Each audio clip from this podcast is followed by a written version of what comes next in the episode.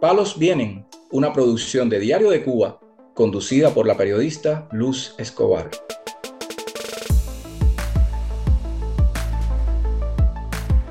Viernes 9 de febrero, soy Luz Escobar y les doy la bienvenida a Palos Vienen en vivo, por aquí por X, el podcast de derechos humanos de Diario de Cuba.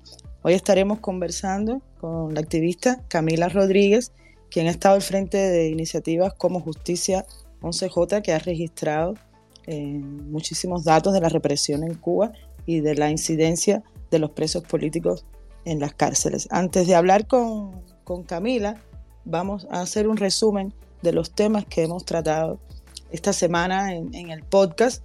Y justamente, por ejemplo, esta semana tratamos un informe del Centro de Documentación de Prisiones que denuncia la represión que hay en las cárceles, una represión que ellos han documentado detalladamente.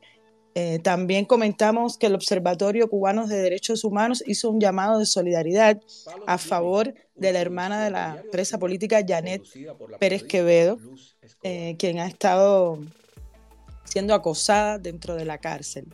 Igualmente, eh, nos hicimos eco de la lamentable noticia de que el preso político del 11J, Marco Antonio Alfonso Breto, eh, fue deportado de Bahamas hacia Cuba y que estaba preso en Villa Marista y que, bueno, sería trasladado al Combinado del Este. Esto lo supimos después que la madre de, Marco Antonio Alfonso dio testimonio a la prensa independiente. También ah, hablamos de los abusos contra el preso político del 11J, Adel de la Torre, abusos que tienen lugar en la, cárcel y, que, bueno, se han denunciado porque su madre también ha dado testimonio. Es aquí el valor también de, la familia a la hora de, dar testimonio de, todos estos abusos que ocurren en, las cárceles con los presos políticos. Eh, además de esto, la madre pedía eh, solidaridad para encontrar visibilidad a, este caso de Adel de la Torre Hernández. Eh, esta semana también comentamos sobre el caso del preso político Pedro Albert, el profesor Pedro Albert, es una persona que, ya tiene 67 años, que es enfermo de cáncer y que está, y que está también injustamente en prisión, que tuvo que ser trasladado al hospital después de la, bueno, una huelga de hambre que sostenía por más de 10 días y las secuelas que esto, que esto le había dejado. Em, esto, esto ha sido uno de, los temas más tristes eh, de la semana, porque además de eso hay muy poca eh, conexión con, la familia y, apenas se ha podido tener noticias de, esta situación. Y por último, también eh, otra triste noticia, la, noticia de que el régimen cubano negó la libertad condicional al artista Luis Manuel Otero Alcántara. El Tribunal Provincial de Artemisa desestimó la solicitud y dijo sencillamente de que él no estaba listo porque no había aceptado las condiciones eh, que le habían puesto en la cárcel para ser reeducado. En fin, eh, no se le puede pedir peras al olmo tampoco. Vamos a, conversar con, Camila Rodríguez. Camila Rodríguez, directora de, programas de la ONG Iniciativa para la Investigación y la Incidencia, eh, con proyectos asociados a, este, a este programa como Justicia 11J eh, y el Centro de Documentación de Prisiones Cubanas. Hola Camila, bienvenida al programa. ¿Nos escuchas? Perfecto, ahora sí, ya, ya puedes hablar. Bienvenida. Muchas gracias. Estaba preocupada y ahora cómo hago. Muchas gracias por la invitación. Gracias a ti, Camila. Em, bienvenida a Palos Vienen. Y aquí, bueno, básicamente lo que queremos es un poco conocer del trabajo que, que, estén, que están realizando, las herramientas que han utilizado, el impacto que ha tenido.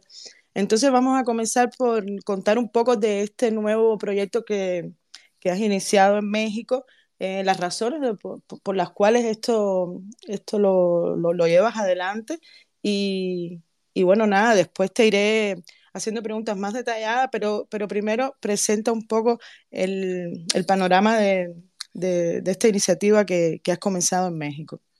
Sí, gracias. Eh, iniciativa para la investigación y la incidencia es, eh, ya lo decías, una, una, organización que está legalizada eh, acá en México.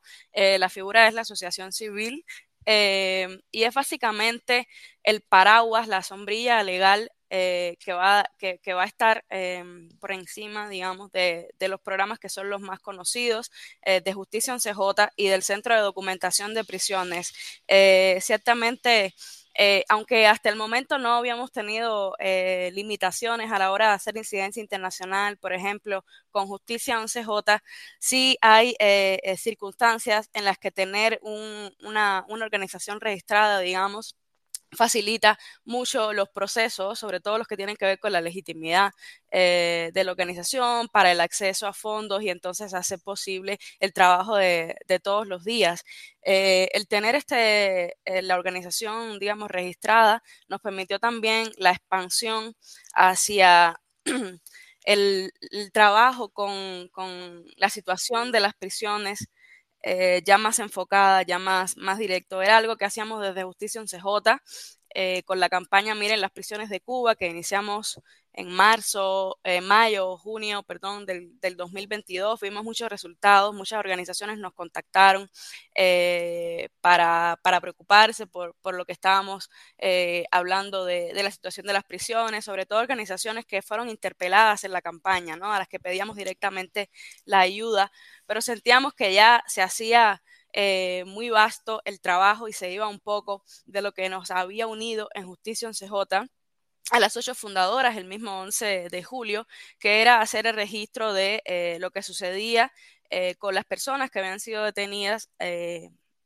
con, en, las manifestaciones, ¿no? Y luego eh, también el trabajo de justicia se fue ampliando cuando comenzamos a hacer también el registro de las protestas públicas en Cuba después del 11 de julio y el 15 de noviembre y cada una de las detenciones que aparecían allí. Entonces ya era muy amplio lo que trabajábamos, el, material, volumen de información, porque nosotros todos nuestros eh, trabajos, digamos, tienen como base eh, o sea, parten del trabajo de las bases de datos y, nada, ya el, estar constituidos nos permite entonces pensarnos un poco más eh, ambiciosamente y creamos eh, el Centro de Documentación de Prisiones Cubanas, que entonces es desde donde hacemos el monitoreo diario de qué sucede en las prisiones y qué sucede en relación con los presos políticos de manera fundamental, porque son las principales víctimas de las violaciones de derechos humanos en las prisiones del país y también es cierto que son sus familiares quienes más levantan eh, información en, los espacios de redes sociales, en los medios de prensa independiente y los que más nos contactan eh, por privado para contarnos qué pasa allí.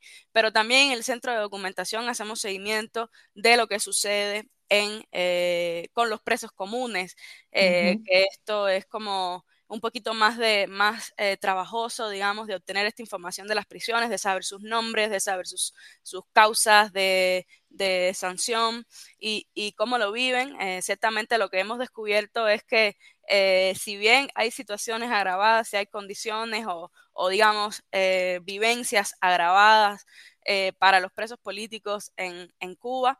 También los presos comunes son víctimas de ese sistema penitenciario, sobre todo lo que tiene que ver con eh, las infraestructuras, ¿no? Con las condiciones de vida básica, lo que tiene que ver con la alimentación, lo que tiene que ver con el aseo, eh, las condiciones, lo, lo, que, de lo que cuentan para, para dormir, digamos. Esas son condiciones que tienen que ver eh, con el sistema penitenciario como, como, un micro universo de lo que es Cuba en realidad, ¿no? A nosotros en el Centro de Documentación de Prisiones, una motivación principal es que sí son muchas prisiones en el país, ni siquiera podemos eh, afirmar cuál es la cifra eh, certera, digamos, la cifra bien definida de las prisiones en el país. Eh, todavía, digamos, creo que es difícil para todas las organizaciones que nos dedicamos a esto tener como un mapa muy completo de esta información porque la oculta justamente el Estado.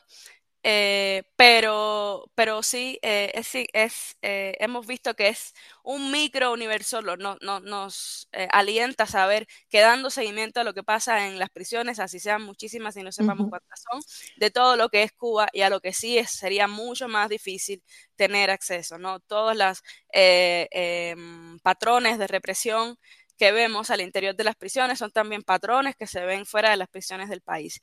Y también tener iniciativa eh, creada, digamos, como asociación civil, nos va a permitir en los próximos meses hacer un poco de seguimiento y apoyo a eh, las personas cubanas migrantes en México. Todavía no lo tenemos constituido como un programa, no es un hecho, solamente una intención y quisiéramos que hacia el final de año ya pueda ser una realidad de la que hablar, pero nos interesa mucho ver qué, qué está sucediendo eh, con cada una de esas personas que muchas veces por razones políticas huyen del país en calidad de exiliados y se quedan acá como en un limbo, ¿no? No tienen eh, eh, información en principio de cómo acceder a, una vivienda, así sea de modo temporal, cómo acceder a servicios de salud y por supuesto la mayor parte de las veces tampoco tienen idea clara de cómo, cómo seguir su rumbo, ¿no? Ya sea si prefieren eh, quedarse en México como lugar de estancia definitiva o si están viendo solo México como lugar de, tránsito, no tienen claro cuáles son las leyes que los pueden acoger, cuáles son las, instituciones que los pueden respaldar acá y estamos haciendo como ese mapeo, en principio ahora, de, de, cuáles son eh, las instancias públicas a las que podemos eh, acudir y también las organizaciones civiles de, más tiempo, más trayectoria acá en México, que nos pudiesen ayudar también a ayudar a los cubanos eh, en un primer momento para que puedan eh, tener un trato digno. Es lo que es de la manera en que lo pensamos, ¿no? Trato digno al cubano migrante en México. Sí, básicamente por lo que entiendo, lo que han querido es ampliar un poco más el, el impacto que pueda tener la organización. Efectivamente, efectivamente, el impacto, los alcances. Sí, eso, además de eso, porque ahora mismo yo estaba en, en, un, en un evento sobre derechos humanos que organizó el Observatorio del Toque y estábamos hablando justamente de, del trabajo de, de documentar eh, las torturas, eh, los malos tratos, eh, este tipo de, incidencia que es muy complejo. Entonces, la, pregunta que te quiero hacer ahora es, ¿qué herramientas utilizan ustedes para obtener toda esta información que, que vuelcan después en estos documentos y en estos registros? Nosotros trabajamos mucho con, las bases, con las redes sociales. Eh, hemos tratado los distintos miembros del equipo de hacernos de una red amplia de contactos en redes, mayormente en Facebook, porque la mayor parte eh, de, de los cubanos se conectan eh, mayormente en Facebook, es de más fácil acceso que otras plataformas y de más fácil manejo también. Entonces trabajamos mucho con lo que vemos allí en Facebook, las denuncias de los familiares, denuncias de allegados, eh, digamos de otros activistas o defensores de derechos humanos que constantemente están reportando lo que pasa en Cuba. Entonces, esa sería nuestra herramienta más importante. Luego también hacemos seguimiento a lo que, lo que está reportando la prensa independiente de Cuba. Muchas veces nosotros conocemos de casos eh, a través de la prensa independiente porque un familiar se contactó a un periodista, le dio y a partir de, bueno, pues de, eso que vemos allí, tratamos luego de ampliar la información en caso de ser necesario, de, dar con el familiar que dio el testimonio, porque bueno, ya, ya, ya contamos con cierta certeza, digamos, de que este es un familiar que estaría dispuesto a, contar, ¿no? O a pasar información. Eh, es una dinámica muy muy rica, digamos, lo que, lo que tenemos con los medios de prensa independientes, porque es un, es un total apoyo mutuo. La prensa independiente acude a nosotros en muchas ocasiones para que les pasemos información y nosotros también acudimos a la prensa independiente eh, en busca de lo mismo. Sí, hemos tenido un gran intercambio en ese sentido.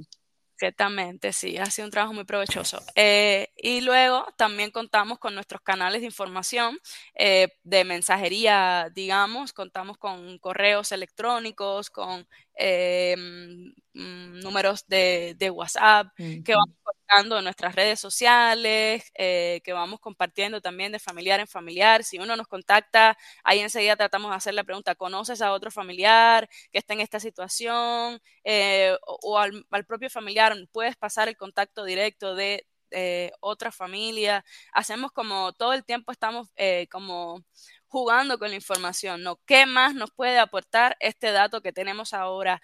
Nos metemos en nuestra propia base de datos a ver información que registramos hace dos años, dos años y medio, pero vemos que la persona es de un municipio X de Cuba y, y, decimos, bueno, ¿a quién tenemos en tal municipio que nos puede ayudar a dar con el contacto de tal familia para que nos cuente sobre esto que, que, que hemos visto muy sucintamente en algún espacio, ¿no? Entonces nos apoyamos mucho en eso, redes, eh, medios y, y la mensajería para, para luego volcar toda esta información en complejas bases de datos. Sí, es eh, impresionante porque además de eso, yo recuerdo cuando yo entrevisté una vez a Elizabeth Sánchez, que estaba al frente de la Comisión Cubana de Derechos Humanos y Reconciliación Nacional, que hacía un trabajo muy similar, la única fuente que ellos tenían eran llamadas de la cárcel de un preso político o visitas y llamadas de un familiar. Y ahora, como tú bien has dicho, están las redes sociales, los medios independientes, o sea, yo creo que Em, ahora hay muchísimo más acceso a diversificar eh, las fuentes y también a dar un número más cercano a, la realidad.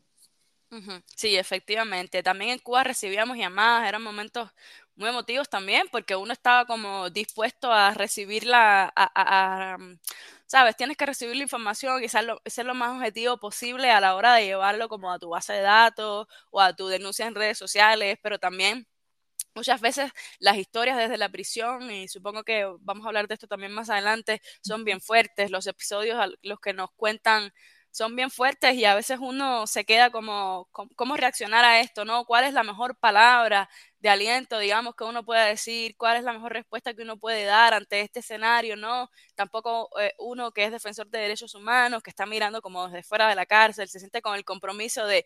Eh, qué decirle, ¿no? Eh, que sigue, sigue así, eh, no sé, revélate o, o, baja un poco la guardia. No, es, es muy complejo, pero sí son también herramientas muy poderosas cuando, te, cuando llega la información directamente de la cárcel. Porque bueno, porque es testimonio en primera persona, ¿no? Muchas veces es testimonio directo y ayuda mucho más al trabajo. Eso te iba a preguntar ahora, Camila, eh, de, de los testimonios que ustedes reciben de la cárcel, que han podido sistematizar, eh, ¿cómo tú presentarías en un grado de mayor gravedad a menor gravedad, por ejemplo, las cinco denuncias que más, que más llegan desde las cárceles cubanas? Es complicado, eh, pero bueno, tenemos también varios patrones, o sea, que, hemos establecido a lo largo de todo el trabajo desde Justicia 11J, eh, como para pensar a la población en privación de libertad en distintos grados de, vulnerabilidad. Nosotros sabemos que un preso político eh, es más propenso a vivir una situación de violencia o de represión dentro de la prisión eh, y lo más probable es que esta denuncia que estamos recibiendo hoy, que estamos evaluando cuáles son las cinco, como los cinco casos, digamos, más eh, fuertes en el mes o que necesitan más prioridad, muchas veces este caso de preso político tiene un antecedente también, ¿no? Lo que vemos eh, a, los presos políticos dentro de la prisión como un continuum. Eh, que, esta vivencia de abril tiene una conexión tal vez con una eh, vivencia de, de, marzo, de febrero, del año anterior, ¿no? Porque, porque siempre está como esa, la, la, constante de la represión al preso. Luego también evaluamos personas que tienen distintas discapacidades o distintas enfermedades crónicas y también son para nosotros eh, población que necesita como mucha eh, como visibilidad y atención porque son personas que tienen eh, eh, redobladas eh, condiciones negativas en las prisiones, digamos, ¿no? A todo lo, que, lo que vive la población penal se suman sus necesidades específicas que no son cubiertas, sus necesidades muchas veces de atención médica eh, o motoras que tienen limitaciones para, para, para, moverse dentro de la prisión o algo así, y eso también es algo que, que, nosotros resaltamos dentro de cuando hacemos nuestras nuestras selecciones, digamos. También miramos mucho qué sucede con las mujeres, eh, con, la población afrodescendiente, porque hemos visto desde el 11 de julio que un patrón en las detenciones era eh, mayor condena a, las personas que vienen justamente de,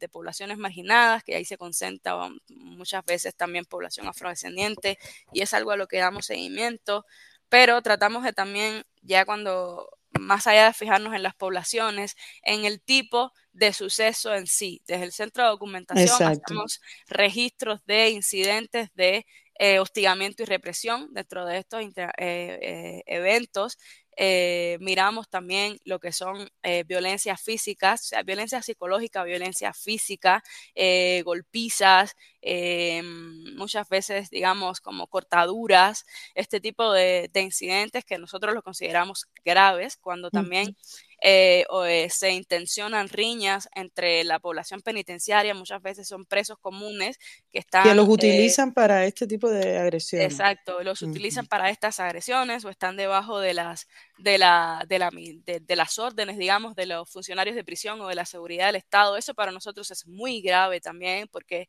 en un, en una, en un evento de peleas, de golpizas, eh, sobre todo intencionadas, cualquier tipo de lesión puede ocurrir, ¿no? La, gravedad puede llegar a ser mucha, ¿no? Eh, también hacemos seguimiento a qué sucede con eh, las, las, peticiones de, de, asistencia médica. Este es el segundo incidente más reportado cada mes Em, como más repetido en las prisiones del país, después de los incidentes de, hostigamiento y represión. Eh, y ahí estamos viendo como patrón que la negación de la asistencia médica se está convirtiendo también en una práctica de tortura. O sea, eh, las instituciones, los funcionarios de prisión no solo niegan atención médica, digamos, porque eh, ya no hay recursos para, para dar atención médica eh, de calidad o incluso atención médica a secas, digamos, en las prisiones, sino que también utilizan esto como arma. Muchas veces los presos, pues, sobre todo los políticos, hacen denuncias de que necesitan atención, que necesitan cuidados, un medicamento, y no se, no se las eh, no, no aceptan ofrecérsela, justamente porque lo están utilizando como un mecanismo para callar su voz disidente dentro de la prisión, para tratar de impedir que nos saquen denuncias dentro de la cárcel. Esto es un motivo muy fuerte por el que se reprimen las prisiones de Cuba, para tratar de impedir que salgan denuncias dentro de la prisión. Em, y entonces esto también para nosotros supone una eh, gravedad eh, extrema. Eh, yo diría que, concentramos la mayor parte de, nuestras denuncias eh, más alarmantes, digamos, alrededor de, estos temas. Luego también sucede que intentan incriminar a los, a los presos políticos, sobre todo, eh, con, nuevos delitos, justamente por situaciones forzadas, creadas dentro de la prisión. Eso también es algo que a lo que hacemos seguimiento, porque si ya por sí las, las, condenas, las sentencias eran injustas y la persona iba a tener que hacer eh, cumplir, digamos, una serie de años en la prisión, que se le agrave por algo eh, en lo que fueron ellos, eh, a lo que fueron inducidos, ¿no? Ciertamente es algo que nos parece bien injusto y tratamos también de posicionarlo en todos nuestros nuestros espacios de difusión de, información. Pero diría que se concentran allí. Mm, y está también el caso de las muertes bajo custodia. Que... Las muertes bajo custodia, en efecto, que también son una, también está relacionado eh, muchas veces con la negación de atención médica, muchas veces con incidentes de hostigamiento y represión, muchas veces las personas que han muerto han muerto por negación de atención eh, y, o han muerto por... Em, porque han sido llevados a celdas de castigo eh, o a celdas apartadas en las que ya no hay tanto control sobre qué está pasando con ese recluso. Eh, allí son celdas tapiadas en las que hay eh, roedores, insectos y donde aumentan considerablemente como las potencialidades del intento suicidio, muchas veces sucede también, ¿no? O de morir simplemente por, porque no se le ha dado eh, agua al recluso o porque no se le ha dado alimentación. Eh, desde que hacemos este seguimiento constante diario en, el centro de, documentación, la verdad eh, nos ha llamado mucho, mucho la, atención. Ahora en estos casos sí hemos visto más casos de, de muertos eh, por, por, ratones comunes, que digo, por, delitos comunes que por eh, delitos políticos, pero también es algo que está sucediendo y que también tiene como nuestra, o sea, una muerte en prisión separa todo, separa todo eh, y nos ponemos el equipo, digamos, en función de, de verificar para poder reportar esta muerte con inmediatez. Esto sí no, no tiene, digamos, eh, no hay excusa para... para claro, porque incluso eh, estos mismos reportes de suicidios que además son muy sospechosos porque nunca se pueden verificar de manera, de manera total, eh, también son responsabilidad de esas autoridades, ¿no? Es una pregunta que te hago porque debe, debe ser la obligación de ellos cuidar y proteger a estas personas que están encarceladas. Es totalmente seguridad del Estado y, y en varios sentidos. Primero, porque es el Estado quien debe crearle condiciones básicas para, para, para, garantizar una vida, digamos, digna dentro de las prisiones. Las personas están totalmente bajo la jurisdicción del Estado sea, es el Estado quien debe garantizar a cada una de estas personas sus condiciones ya, como decía ahorita, de infraestructura. Luego, el Estado debe hacer seguimiento constante de cómo están las personas, digamos, emotivamente, eh, viviendo en, la cárcel, ¿no? Muchas veces em, las, las, situaciones eh, de estas de intento de suicidio o, bueno, de muerte consumada eh, se deben a que las personas están reaccionando de manera extrema, ya con la vida misma, a la, vivencia en la cárcel, a que no les dan atención médica, violentados, a que les niegan eh, llamadas telefónicas, les niegan visitas sociales, niegan el contacto con sus familiares, que es el contacto con el exterior. Esas son, eh, digamos, reglas que están previstas en los mecanismos internacionales de defensa de derechos humanos, de defensa de los derechos de las personas en privación de libertad, que el Estado no garantiza y que el Estado además utiliza como modo de tortura, ¿no? Y como modo, como, como mecanismo de cambio para agallar a las personas que están, sobre todo adentro, con posicionamientos más críticos. Entonces, desde, desde condición de vida, desde seguimiento constante hasta crear condiciones óptimas, como digamos, dentro de la cárcel para impedir, dentro de la celda, digamos, eh, para impedir que cuenten estas personas con eh, los, los medios para llevar a cabo sus ideaciones suicidas. Esta semana, eh, bueno, desde la semana pasada hemos reportado dos incidentes de, de dos mujeres privadas de, de, de libertad, Yane Quevedo y Maelín Rodríguez, la chamaca, que eh, llevaron adelante estos intentos, ¿no? Pudieron eh, lastimarse sus venas, en ambos casos necesitaron suturas, porque, porque sí, porque sí trascendió, digamos, en, en algún punto eh, este intento y no son los únicos intentos que hemos visto a lo largo de lo que va del año. Yasmani González hace muy poco también envió una carta a un familiar, a su esposa, en la que hablaba de su tristeza tan grande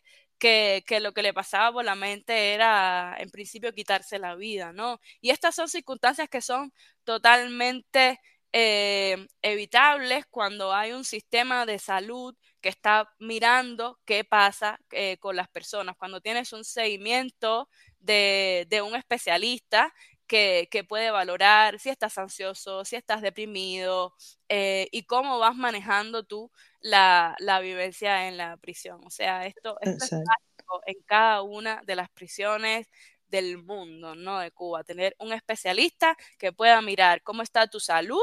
Eh, va, eh, como clínica, digamos, pero cómo está tu salud mental, porque muchas veces eh, estos intentos, eh, estas muertes suceden por, bueno, por, por salud mental, ¿no? Porque no sí, pero, por ejemplo, el, el, caso del suicidio es como eh, un caso extremo, pero también están las huelgas de hambre que se utilizan muchas veces para llamar la atención sobre eso mismo que tú estabas comentando, llamar la atención sobre un derecho que se ha negado, una golpiza que se ha recibido, una amenaza.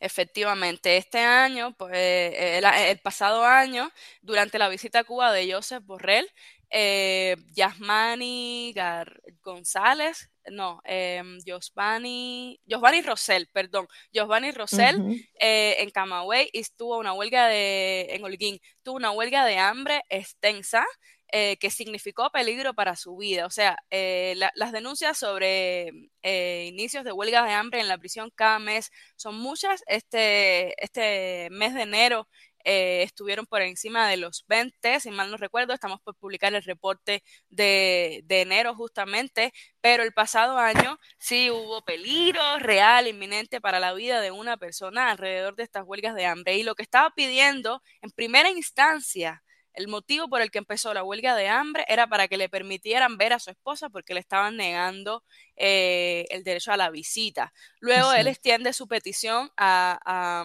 que le dieran la libertad porque eh, considera que, sus, que es injusto que estén en la cárcel, todos también lo, lo consideramos. pero su, su, primera, su primer reclamo era que lo, permitieran ver, que lo permitieran ver a su familia, era un reclamo por un derecho básico, digamos, ¿no? Y si estuvo en peligro, si necesitó ser hospitalizado, eh, si fue medicado, eh, y realmente nos mantuvo a todos durante esos días, creo que fueron 12 días o entre 10 y 15 días, digamos, para no poner una cifra aquí que, no es la real, eh, en las que estuvo en huelga, un huelga de hambre y sed, que aún eso, eso duplica eh, las eh, posibilidades de que no acabe bien la huelga de hambre, ¿no? Una persona, un ser humano puede mantenerse sin alimentación, digamos, por, un, por una buena cantidad de días, pero ya cuando dejas de, tomar agua, se, se agravan eh, las circunstancias, ¿no? Tu cuerpo empieza a reaccionar de otra manera y más pronto pues puede llegar a suceder lo que justo pasó con Johanny y Rosell.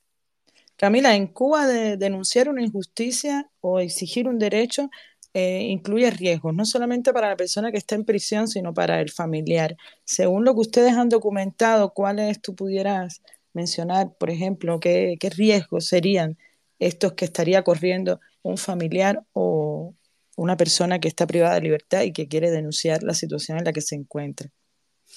Una persona privada de libertad que hace denuncias es totalmente vulnerable. Cuando digo totalmente vulnerable, puede pasarle cualquier nueva cosa a la persona privada de libertad dentro de la cárcel.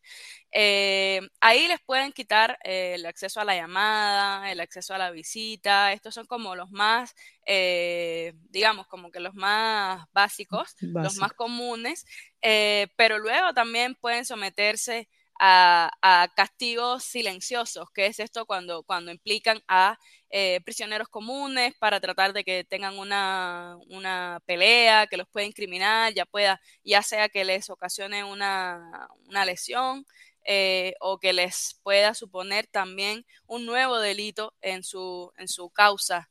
Eh, pero muchas veces los presos que hacen este tipo, las denuncias dentro de la cárcel, se someten a ser llevados a las celdas de castigo y ya comentamos ahorita cuáles son las condiciones de una celda de castigo. ¿no? Eh, son celdas tapiadas, oscuras, tienen eh, limitación de, alimentos, de agua. Muchas veces cuando ya el preso eh, lo colocan en la celda de castigo, de por sí ya em, él decide entrar en huelga de hambre, ¿no? También como reacción a ese castigo injusto eh, que se le ha puesto. Pero bueno, eh, ir a la celda de castigo, yo, yo diría que es como de los, de los castigos también más, más severos a los que pudiesen enfrentarse los presos que hacen denuncias eh, y cada mes tenemos, tenemos denuncias de esto, ¿no? De, de presos, de presos en celda como, como, como castigo, ¿no? Que la celda es un método de castigo. Y luego en las celdas también hay distintos tipos, digamos, como ya más eh, clasificados de, modos de, tortura, que los pueden esposar o los pueden eh, practicar alguna de estas otras maneras de, estar eh, dentro de una celda, o sea, que los, que los agarran, que los pegan a una pared o que los acuestan encima de una cama, eh, como en, posición horizontal, completamente. Eso tiene sus nombres, ¿no? Como la camilla, pues son, más específicos, eh, dentro de la celda de castigo sobre todo. También muchas veces son expuestos a interrogatorios de horas, eh, a quién pasaste la información, cuál es tu intención, chantajes eh, de todo tipo, ¿no? y, muchas veces, como decía, se implica también a la familia.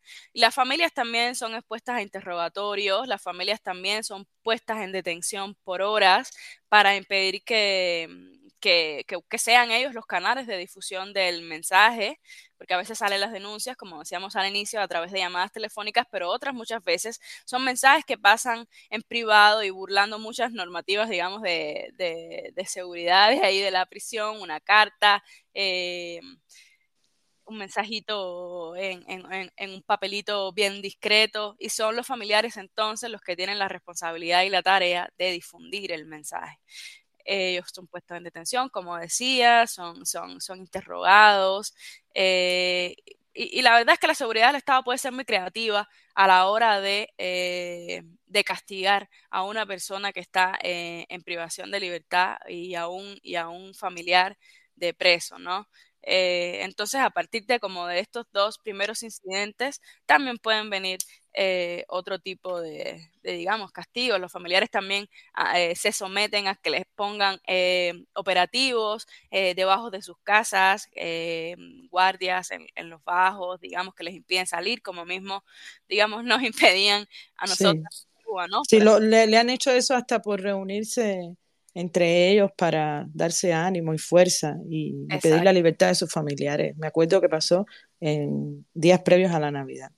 Exacto, días previos a la Navidad sucedió y ha sucedido por circunstancias, la verdad, como menos, eh, menos, eh, como con menos pretensiones, la verdad, ¿no? La verdad es que muchas veces lo que intenta un familiar es transmitir un mensaje que le dio a su familia, porque lo que quiere es que les den atención médica, pero ahí tiene el patrullazo debajo de la casa, ¿no? La familia de Jonathan, cuántas veces de Jonathan Torres Farrat, cuántas veces no, no ha tenido, sobre todo en etapas anteriores, cuando Jonathan estaba completamente privado de libertad, eh, cuántas veces no tuvo patrullas debajo de la casa, cuántas veces no tuvo un represor que les estaba amenazando, cuántas veces no le impidieron acceder a trabajos por su propia cuenta, que ese es otro de los modos de castigo que se utiliza contra la población, digamos, contra los disidentes, los opositores, los defensores de derechos humanos, los periodistas, pero también se utiliza contra los familiares, como también se lo han hecho a eh,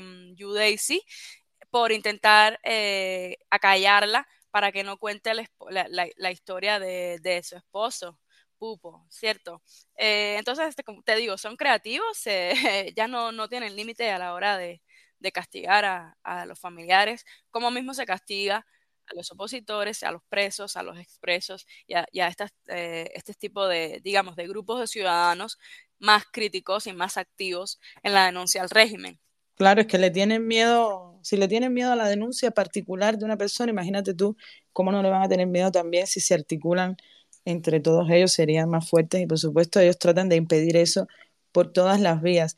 Camila, yo quisiera ser un poquito más detallista en cuanto a estas denuncias, antes de pasar al tema del impacto que han tenido ustedes como organización en los foros internacionales. Me gustaría que tú nos dieras más detalles, porque sí es verdad que dentro de la cárcel eh, han salido testimonios de personas que han contado que les dan comida podrida, que les dan comida con gusano, con gorgojo, que, por ejemplo, eh, les niegan el derecho a, una llamada telefónica, que les niegan el derecho a, tener higiene, al agua. Entonces, eh, me gustaría que, si tú pudieras detallar un poquito este tipo de incidencias que les hacen la vida bien difícil a los presos políticos y a los presos de manera general. Mm, sí, bueno, eh, comentábamos en principio todo lo que tiene que ver con las situaciones de, violencia, de hostigamiento, de represión. Eh, comentábamos también lo de la falta de, acceso a la salud. Eh, y en efecto, estas otras que mencionas son denuncias que cada mes vemos repetidas en muchos penales, en varios penales de, varias provincias del país. Eh, por ejemplo, mencionabas ahora la alimentación. La alimentación Solamente en el mes de enero recibimos 33 denuncias sobre problemas con la comida en 18 prisiones de 10 provincias. Eh, esto habla de, por supuesto, condiciones de infraestructura pésima infraestructura general en todas las prisiones. Eh, yo creo que ese dato de las 18 prisiones de 10 provincias como habla por sí solo. Y luego asociado a ello, vemos denuncias de personas eh, que están desnutridas, que sufren desmayos eh, o que no sé si mencionamos, eh, ahorita no recuerdo en, algún momento eh, de, esta, de, estas denuncias en específico sobre eh, el agua o la comida con espinas que también lesionan a los presos cuando están ingiriendo su alimentación, cuando están tomando su, lo, que les dan, ¿no? Que sí, sí nos ha llamado mucho la atención las características de estas comidas que muchas veces vienen podridas en condición de putrefacción grande, con, un olor que hace imposible eh, que se ingieran los alimentos. El año pasado, sobre todo, vimos muchas denuncias eh, a la vez de, de las condiciones de la alimentación y cómo los presos estaban desnutridos y se estaba tratando de crear, como hacer el estudio de cuáles eran los desnutridos, cuáles eran los que estaban como en peores condiciones asociados a la alimentación. Yo creo que un poco para mitigar todas las denuncias que estaban saliendo de las cárceles eh, en relación con, con la alimentación.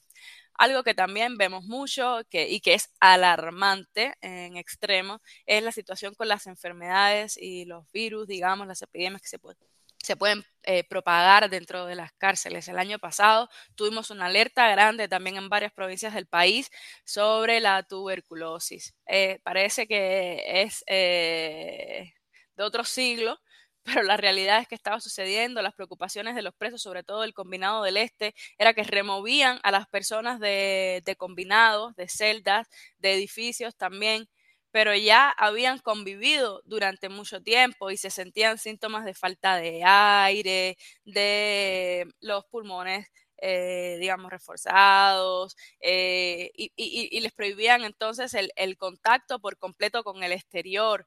Eh, o sea que si una persona estaba en una condición adentro de, enfermedad, pues no había modo de que afuera se pudiera saber de cómo, de cómo estaba esa persona y, sus compañeros de celda, digamos, eh, viviendo esa enfermedad. Eso nos alerta muchísimo y siempre eh, estamos pendientes de, sobre todo de estas que se propagan con, más facilidad, cómo es que, cómo es que se pueden eh, manejar en las cárceles, luego lo que comentaba de, este tipo de circunstancias como provocadas que, muchas veces em, agravan las sentencias de los de las personas privadas de libertad. Luego también recibimos sobre esto de, de, plagas, eh, de, enfermedades, plagas que se pueden eh, expandir fácilmente. Plagas de chinches hay en cada una de las prisiones, impiden dormir.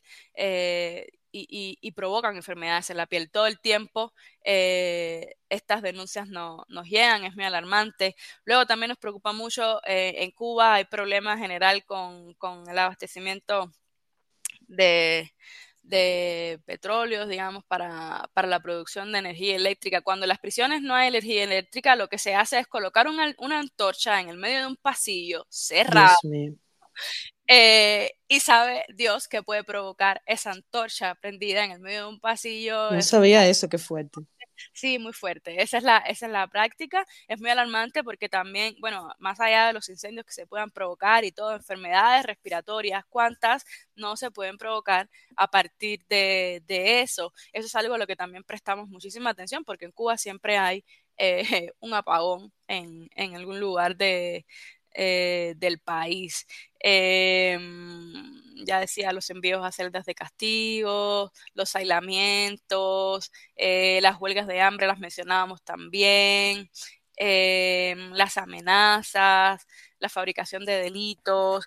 Otra, otra mm, evento a los que damos seguimiento eh, es a los traslados a prisiones eh, alejadas. Y muchas veces estos traslados se, eh, se, realizan de manera completamente arbitraria, en secreto, y los familiares no saben dónde están sus presos, ¿no? Digamos, y hoy pueden estar en una provincia y mañana pueden estar en otras, como sucedió el año pasado a a Lisandra Góngora, como también pasó recientemente a Jorge Martínez Perdomo, eh, como pasa constantemente al interior de las prisiones eh, de Quibicán, donde hay especialmente eh, presos políticos que cada mes los, los, concebimos como entre, como entre los más vulnerables porque son víctimas de, de, como un mayor número de, de varios incidentes dentro de un mes, que son Roberto Pérez Fonseca y Juan Enrique Pérez Sánchez.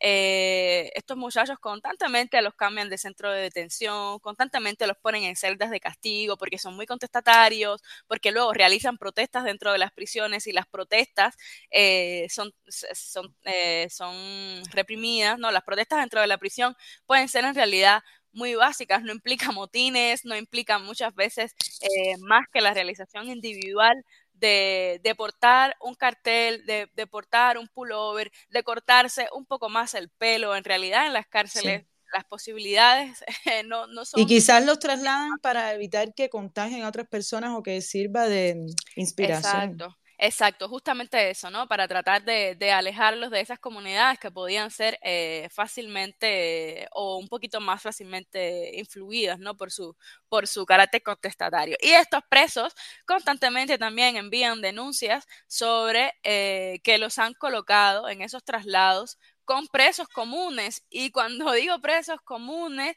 preso común puede ser cualquiera, todos somos sujetos eh, de, la ley, digamos, todos podemos, todos podemos ser víctimas de, alguna circunstancia, muchas veces por desconocimiento, pero justamente a estos presos eh, los colocan con personas que tienen unos altos índices de violencia, que justo están en la cárcel muchas veces porque tienen causas de sangre, porque han, porque han cometido homicidio y que resulta muy preocupante, ¿no? muy impactante cuando una persona, por el mero hecho de haber salido a una protesta pacífica, eh, está en la cárcel con este tipo de, digamos, poblaciones con las que tal vez no está acostumbrado a vivir, con las de las que se siente también amenazado, porque es que justamente eso, lo que intentan es que se sientan amenazados, amedrentados, y lo que decíamos antes, y hemos dicho a lo largo de la transmisión en varios momentos porque considero que es muy importante, ¿no? Se da esa complicidad muy fuerte entre poblaciones penitenciarias, sobre todo con delitos comunes, y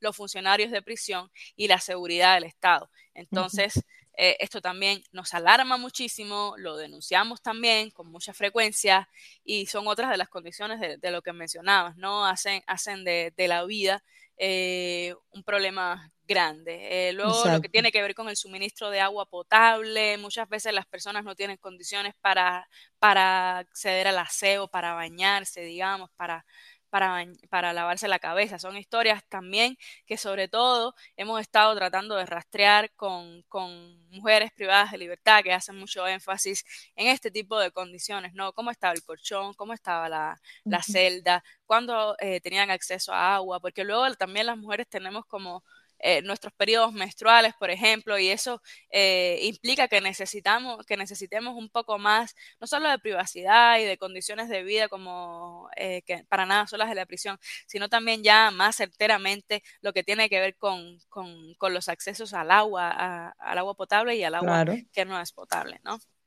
Claro, y, Camila. sí, ah, el, yo te, aquí podemos hablar sobre descripción de, de eventos eh, de prisión por muchísimo tiempo, eh, porque la verdad es que las denuncias son muchísimas. Corrupción de las autoridades, roban las comidas a, a las personas que están privadas de libertad, eh, las que le llevan los familiares, las que tienen allí, no impiden que se entre a las prisiones em, medicamentos que, que, no, que no puede cubrir el Estado, que no tienen en el centro, en, en el hospital del centro penitenciario, pero tampoco permiten que, la, que los familiares eh, puedan proveer a, a, los presos de, de ellos. No, la verdad es que el panorama es bien triste. Y esa denuncia se ha repetido muchísimo, de que les falta un medicamento y a los familiares entonces les niegan. Eso el otro día me lo contaba la esposa de Yuri Valle Roca, eh, que en una visita le habían negado. Pasa mucho. A Jonathan Torres le pasó por muchísimo, por varios meses. Jonathan es hipertenso, es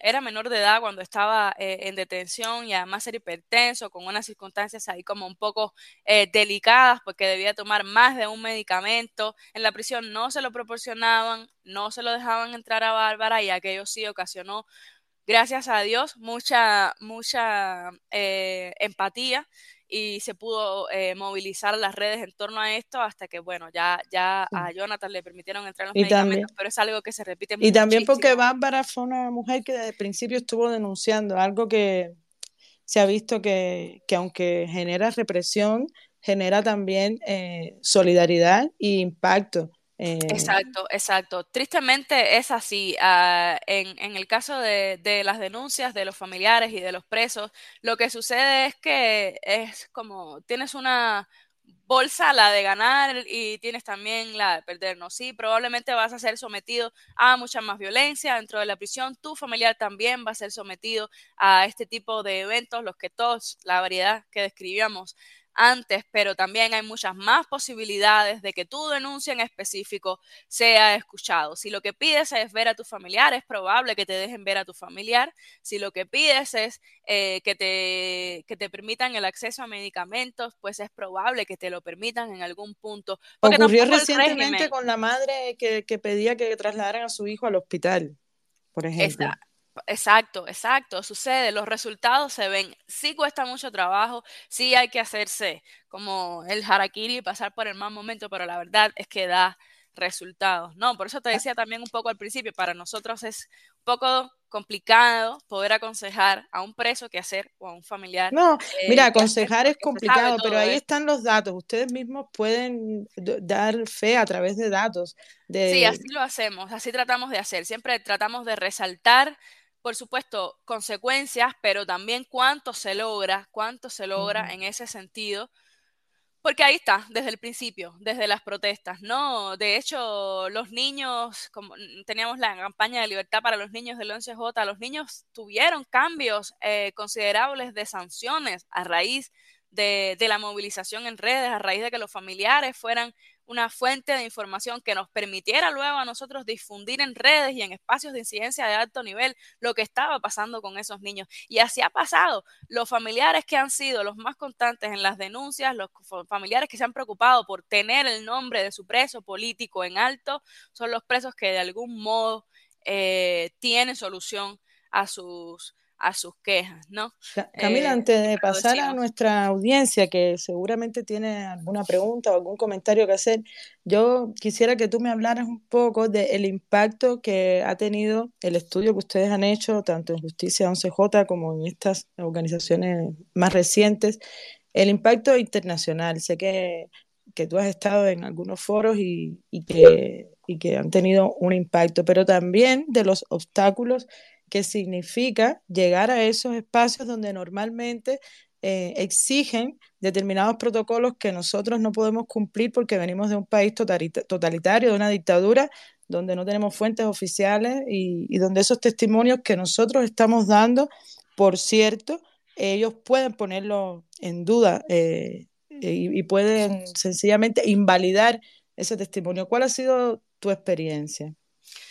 Mira, yo diría que mi experiencia en ese sentido ha sido más positiva que negativa. Eh, agradezco mucho que, esa haya sido como lo que la vivencia hasta el momento, porque si no las decepciones eh, y los dolores, digamos, en torno al trabajo de todos los días, que además es bien difícil, bien duro, fuesen más grandes, ¿no? Eh, como dices, nosotros hemos podido tener acceso a, diversos espacios de incidencia de alto nivel, hemos podido presentar eh, nuestros resultados de investigación, ya sea de manera independiente o en coalición con otras organizaciones internacionales o de la sociedad civil ante la ONU y ante la CIDH. Eh, presentamos informes ante la CEDAW, ante el CAT y ante el CRC, que son los comités de defensa de los derechos de las mujeres, el comité de, contra la tortura y el Comité por los Derechos del, Niño. Eh, con relación al Comité mm, a la CEDAW, el Comité por los Derechos de las Mujeres, los resultados de ese trabajo todavía están por ver, porque justo la evaluación de Cuba va a suceder hacia finales de este año. Ahí presentamos, eh, creo que fueron cuatro informes en, en total eh, hablábamos de la situación de las mujeres privadas de libertad, pero también de otras circunstancias de violencia alrededor de la mujer que suceden en Cuba, como los feminicidios, las violencias domésticas y otro tipo de agravantes. No, justicia, por supuesto, el centro de documentación se enfocan de manera particular en la violencia política contra las mujeres activistas, ahí hablamos de las damas de blanco y otros tipos de eh, mujeres que de manera, digamos, independiente, sin pertenecer, a, ninguna organización, hacen su trabajo de denuncia constante en las redes, de y así. Eh, y eso en relación con la CEDAW, pero en relación con el Comité contra la Tortura y el Comité contra los Derechos del Niño, que han sido procesos completos en los que se ha evaluado a Cuba ya de manera completa y justo estamos como en las etapas de seguimiento, sí hemos visto la mención directa eh, y casi textual en algunas ocasiones a información que proveemos, información sobre personas privadas de libertad, sobre condiciones de la privación de la libertad, sobre métodos de tortura, Em, Qué bueno, eso es una buena y hemos noticia. Visto, sí, y hemos visto, por supuesto, las evasivas del, del régimen eh, en estos informes, tratando de desacreditar el trabajo de la sociedad civil, tratando de, por supuesto, poner el bloqueo como un agravante, eh, tratando de, restando, de restar sus responsabilidades puntuales en el tratamiento a estas comunidades, pero también hemos visto los seguimientos que ha habido en la voluntad de los comités de ser incisivo también, de recordar que la sociedad civil le está poniendo delante información a la que deben dar respuesta también. Y la información que nosotros ponemos es justamente eh, sobre, o sea, nada halagüeño para el Estado, ¿no? Todo como señalándolo en, en, negativo. Entonces, en ese sentido, ha sido, ha sido positiva la, la, la experiencia, por supuesto. También nos hemos tropezado con estas... Eh, frases que, que, pudiesen poner en duda el trabajo, ¿no? Siempre se habla de alegaciones, siempre se habla de supuestos, eh, y para nosotros es como un golpe bajo, ¿no? Porque podemos entender que se está cuestionando la, la certeza de lo que hablamos. Por otra parte, eh, pues entendemos que, que, pudiese ser como el, el, lenguaje mm, con el que se hace este tipo de. No, es que cuando se habla, yo creo, perdón que te interrumpa, pero yo creo que cuando se habla de países totalitarios que ellos mismos reconocen que violan los derechos humanos, yo creo que hay que cambiar un poco este mecanismo, porque una de las bases de estos regímenes es la, la oscuridad ante este tipo de, Exacto. Y también es información, también es un punto que, que, hemos visto que se ha señalado en distintas ocasiones, ¿no? Como la falta de información. De hecho, muchas veces con lo que se cuestiona al Estado es con la, eh, con la ausencia de información, ¿no? ¿Dónde están los datos tuyos para... Eh, en este informe, ¿no? Porque siempre hay como mucha, decimos en Cuba como en espacios coloquiales, muela. Siempre hay mucha muela, pero ¿dónde está? Pero ¿dónde está eh, tu data. Eh, ¿Por qué no permites accesos? No, obvio, también todavía falta mucha, mucha, mucha, eh, mucho ejercicio de, señalamiento al régimen preocupa muchísimo que Cuba se, que Cuba forme parte del Consejo de Derechos Humanos de la ONU cuando Cuba es el Estado eh, totalitario que conocemos, ¿no? Eh, eso preocupa, preocupa muchísimo, de modo tal que si por una parte te puedo decir que mi experiencia ha sido positiva en lo que tiene que ver con la respuesta eh, a, los trabajos que hemos enviado en estos comités en específico, en dos comités en específico, también sucede por otra parte todo lo demás, ¿no? Y por otra parte también sucede algo que esto sí es muy preocupante y forma parte de todos los procesos de evaluación de Cuba, que hay mucha presencia de este tipo de organizaciones que se les llama GONGO, que son las organizaciones que son estatales que se hacen pasar por, eh, por organizaciones no gubernamentales. De modo tal que también nos enfrentamos muchísimo a un desbalance de la información con respecto al régimen. Somos un poquito de organizaciones de la sociedad civil todavía de Cuba denunciando con la data que tenemos, con el tipo de discurso que proponemos, que es bien como directo contra el régimen, pero luego hay un montón de otras organizaciones que pasan información que está beneficiando al régimen. Y por ahí tenemos desde la Federación de Mujeres Cubanas, la Cliffing, la... Hay un montón de organizaciones de este tipo que no... Que se venden como sociedad civil, Exacto. exacto. Sabemos que responden al régimen pero responden al régimen. ¿Y qué pasa? Que luego corremos el, el, riesgo de que en los momentos de, de, trascendencia, digamos, de alto impacto, sean estas también las organizaciones con las que se, con las que se reúnen los funcionarios internacionales. Como sucedió recientemente, no hay que llegar muy lejos, con, la visita de Imon Gilmon a Cuba. Se reunió con una serie de familiares de presos políticos para nada, porque la visita no llegó a nada, sino a más represión para los presos y para las familias, pero sí se reunió con la Cliffing en un acto eh, digamos, solemne. La sociedad civil no es la Cliffing. La Cliffing es una organización paraestatal que está constantemente reportando al régimen como si cumpliese eh, sus compromisos internacionales en relación con la defensa de derechos humanos. Eh, y eso yo diría que también es como uno de nuestros peligros más grandes. Eh, recientemente cuando estábamos un grupo de organizaciones cubanas en la, en la ONU, presentando, teniendo reuniones privadas antes del cuarto examen a Cuba del EPU, del examen periódico universal, nos sentíamos constantemente también vigilados. O sea, nosotros tenemos fotos de distintas personas que en distintos momentos merodeaban por el lado de nosotros, nos hacían fotos y tal, y siempre hubo quien eh, participara de la presentación de, las organizaciones, luego mandara mensajes violentos, cuestionando también, por supuesto, nuestro trabajo, eh, y, luego se nos acercara también en, en, tono amenazante. Esto es algo que siempre ha pasado, yo no lo he vivido, solo he vivido, solo lo he vivido una sola vez, pero soy más nueva como en este trabajo, sin embargo, de otras Pero lo viviste en Cuba cuando hacías este trabajo para Justicia en CJ, la vigilancia. Exacto, ¿no? Exacto, sí, exacto. Pero em, aquí me acotaba como súper directamente a, a, a, los foros internacionales. Y luego también hemos podido presentar información en la CIDH, que yo diría que es donde mejor nos reciben, ¿no? La CIDH constantemente nos está pidiendo información sobre qué pasa en Cuba para sus informes anuales, para sus informes em, eh, de plazos eh, intermedios en el año, cuando necesitan hacer comunicaciones sobre la región todo el tiempo. La Comisión Interamericana nos está buscando y nos está mencionando, nos está permitiendo acceder a audiencias como la que vamos a tener a finales de mes sobre la situación, bueno, sobre la situación en Cuba de manera general. Justicia en CJ del Centro de Documentación de Prisiones se van a enfocar eh, en la situación de las mujeres privadas de libertad, justamente porque estamos en esta línea temporal antes de, antes de llegar a eh, el examen de Cuba ante la, ante la CEDAW. Y Por eso es muy importante sí, el, trabajo que ustedes hacen, Camila, porque derrumba un poco toda esta narrativa eh, que el régimen ha construido durante décadas a nivel internacional. Vamos a rapidito porque hoy, bueno, imagínate tú, se me han quedado muchísimos temas de, hablar contigo. Es un tema bastante eh, complejo y, me gustaría antes de cerrar escuchar a, Mercy, que, ha pedido la palabra. La palabra, hola Mercy, bienvenida. Un saludo. ¿Me escuchas? Te doy la palabra. Me sale como silenciada. Mercy. Sale como oyente solamente, ajá. Ah, ok.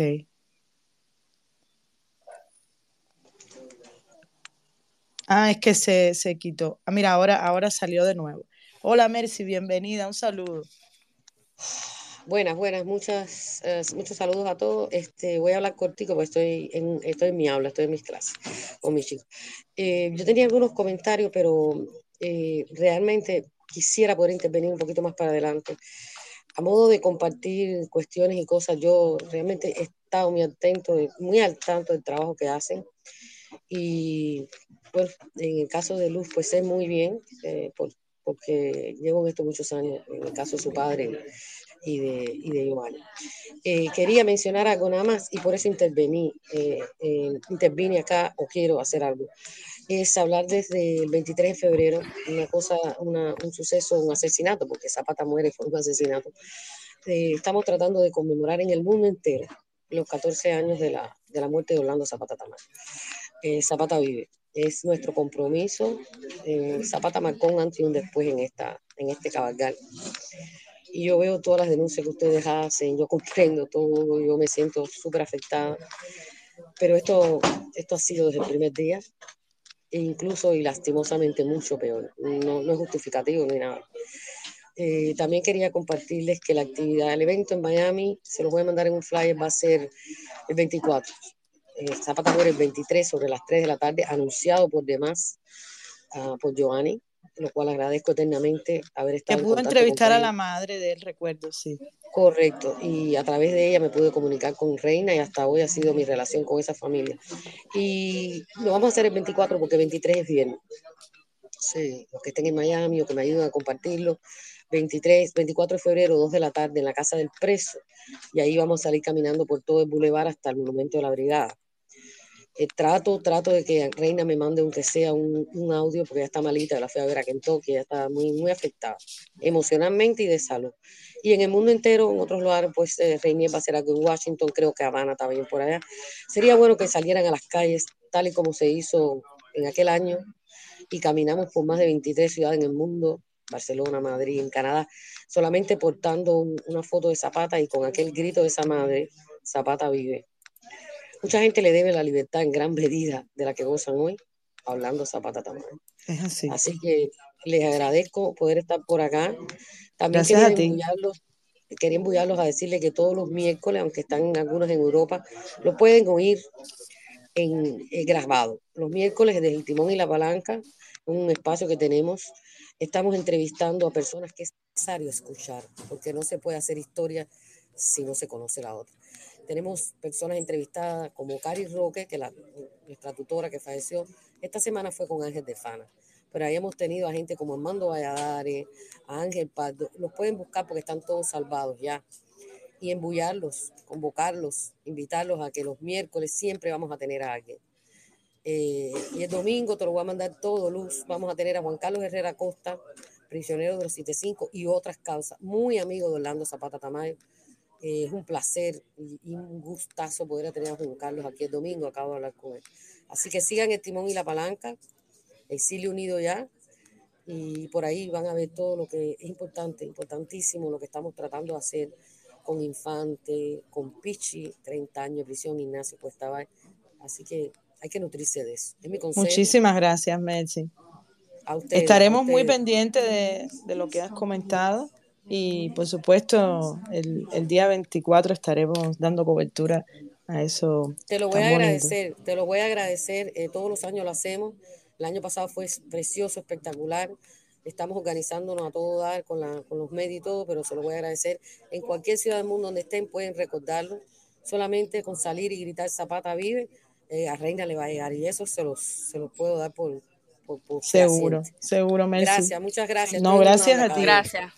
También nosotros desde el Centro de Documentación tenemos previsto hacer un, un homenaje a, a, Zapata. También lo, lo, lo, hicimos el año pasado muy sucintamente. Este año ahí tenemos dos plataformas para, para visibilizar.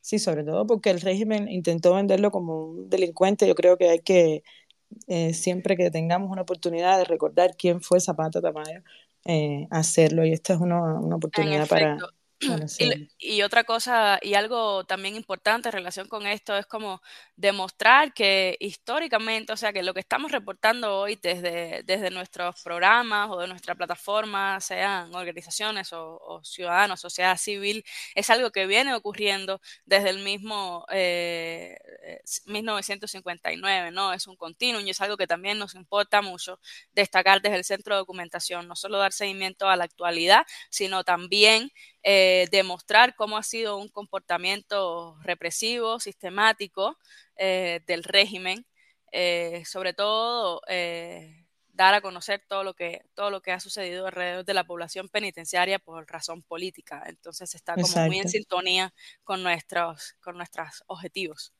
Vamos a darle la palabra ahora a Marta que en el podcast del viernes pasado no, no pudo hablar porque tuvo un problema técnico. Marta, bienvenida. ¿Nos escuchas?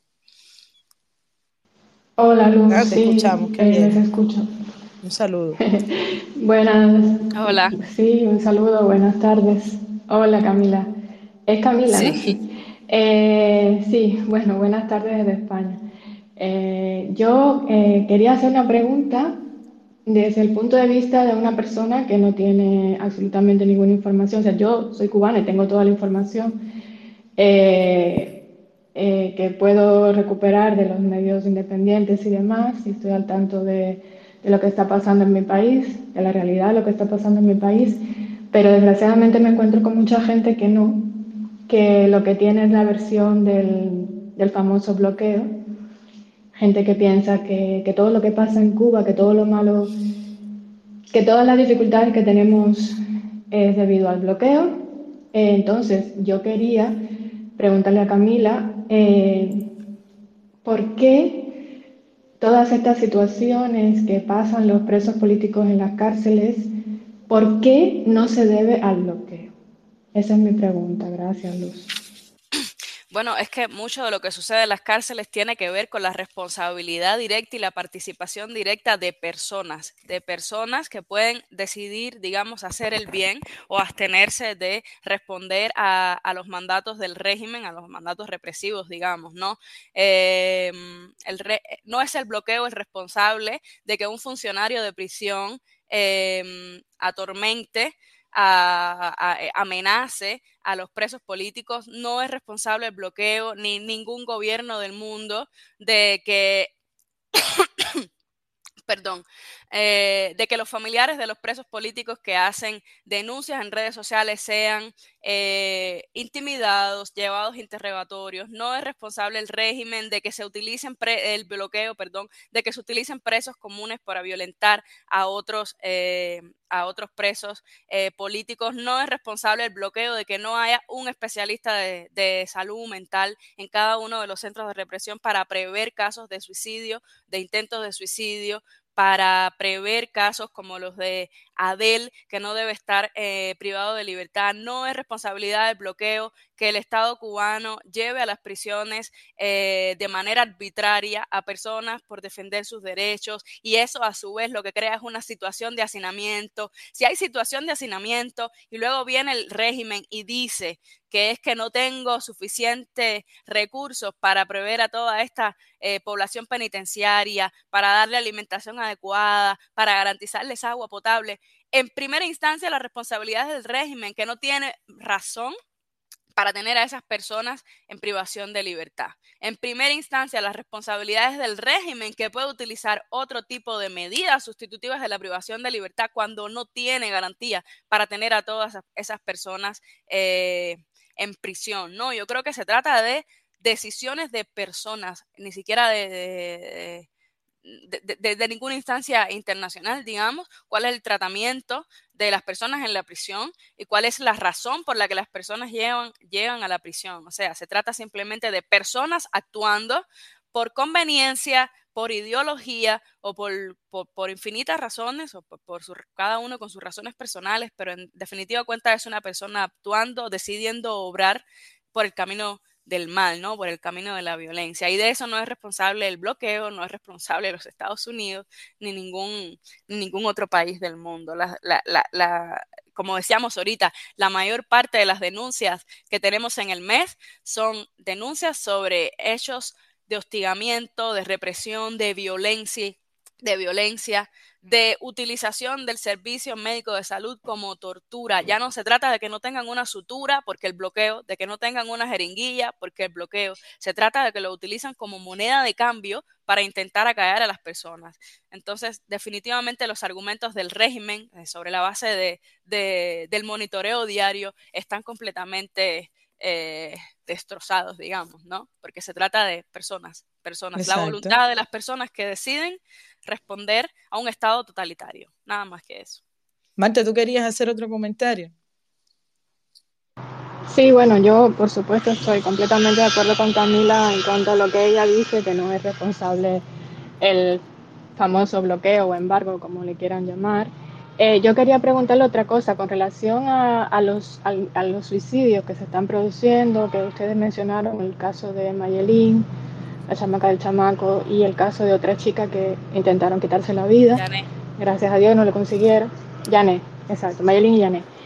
Entonces, yo quería preguntar si ustedes están llevando algún tipo de, de registro de, del número de personas que intentan quitarse la vida o que lo logran durante el tiempo, o sea, el número de presos políticos, eh, e incluso también se podría llevar un registro de los que no son presos políticos. Si existe algún tipo de patrón por, parte por parte de las autoridades eh, penitenciarias que de alguna forma ejerzan, sé que se ejerce presión, por supuesto que se ejerce presión, una persona no se quita la vida por, por ninguna, hay causas, hay, hay, todo un, hay todo un preámbulo, todo un, un recorrido que tiene que hacer una persona para llegar hasta ese límite, ¿no? Eso es evidente todo el mundo lo sabe. Pero bueno, en el caso de los presos políticos, si se ha estudiado, si se ha hecho un seguimiento, si se ha hecho un trabajo con respecto a eso, se sabe, ustedes han dicho que se está documentando, entendí eso, no sé si me equivoco, pero si hay algún tipo de, investigación. Sí, sí, sí, en efecto. Nosotros llevamos el registro, lo mencionábamos en algún momento, yo creo antes de que, de que te unieras al Space, de que llevamos un registro de las muertes eh, en prisiones, como un subregistro de las muertes bajo la custodia del Estado, y ahí también llevamos eh, las muertes que han ocurrido a presos políticos y a presos eh, comunes. es un registro que estamos tratando de llevar todo lo más posible eh, en perspectiva hacia atrás, eh, además del seguimiento que hacemos en la actualidad, de ver cómo han sido eh, los patrones desde, desde el 59, digamos, pero todavía no, no, es un trabajo como completo, más bien lo que llevamos es la actualidad, sobre todo de 2023 y 2024, que ya en 2024 también reportamos muertes de, personas bajo la custodia del Estado. Estoy buscando ahora mismo nuestras bases de datos centro eh, para, para, poderte dar eh, las cifras claras, porque estamos revisando un, el informe del, del mes, de la, de la, actualización de salud del mes. Eh, y ahí tenemos nuevas cifras que lo que estoy viendo es si lo tenemos eh, público ahora, pero sí, es algo que hacemos, es algo que nos interesa mucho y también nos interesa mirar muchísimo los patrones eh, alrededor de las circunstancias de la muerte, por qué las personas se quitan la vida. Mira, ahora de, entre 2023 y 2024 tenemos 26 muertes registradas y en 2024, y estas son algunas de las que daremos información eh, una vez que publiquemos el, el, reporte mensual, tenemos una, dos, tres, tenemos cuatro muertes eh, registradas. De unas dimos como seguimiento en las redes, hicimos la denuncia, estas las tuvimos como eh, a destiempo eh, hace muy poquito, cerrando el informe de ellos y les daremos oportuna también eh, seguimiento y visibilidad en las redes, pero sí lo miramos. Y sí llama mucho la atención sobre esto que, que mencionabas de, de, los porqués. La vida en Cuba de por sí, en, en, una prisión, es un porqué, ¿no? Todas estas circunstancias que mencionábamos de la, de, en relación con las infraestructuras, ¿no? Con la alimentación, con el agua, con el acceso al agua, a la higiene, pero luego todo lo otro, sobre todo todo lo otro que aqueja a los presos políticos, las, los episodios eh, de violencia, de, de, amenazas, eh, las veces que los llevan a la celda de castigo por casi por ninguna razón, ¿no? Eh, son en sí detonantes. En los casos de las mujeres afecta muchísimo eh, cuando tienen hijos, cuando tienen familia, que se encuentran separados, que los niegan, eh, que les niegan hablarles, que les niegan verles, eh, que los separan a muchísimas distancias, como es el caso de Lisandra Góngora, que también tuvo un intento de suicidio hace muy poco. De hecho, la noticia que, que se hizo, que se, lo que se hizo público es que tenía intenciones de inocularse el VIH. ¿no? Para que, la, para que entonces la llevaran a un, a un centro, tenía ella esperanzas de que la llevaran a un centro con, con, con relativas eh, mejoras y donde le pudiesen, eh, donde pudiese mejor, ver más fácil a su familia, pero en realidad sabemos que no iba a obtener eso. ¿Por qué? Porque tenemos documentado que hay centros de detención para estos que les llaman los centros del SIDA, donde las personas viven en las mismas circunstancias que el resto de la población penitenciaria, ¿no?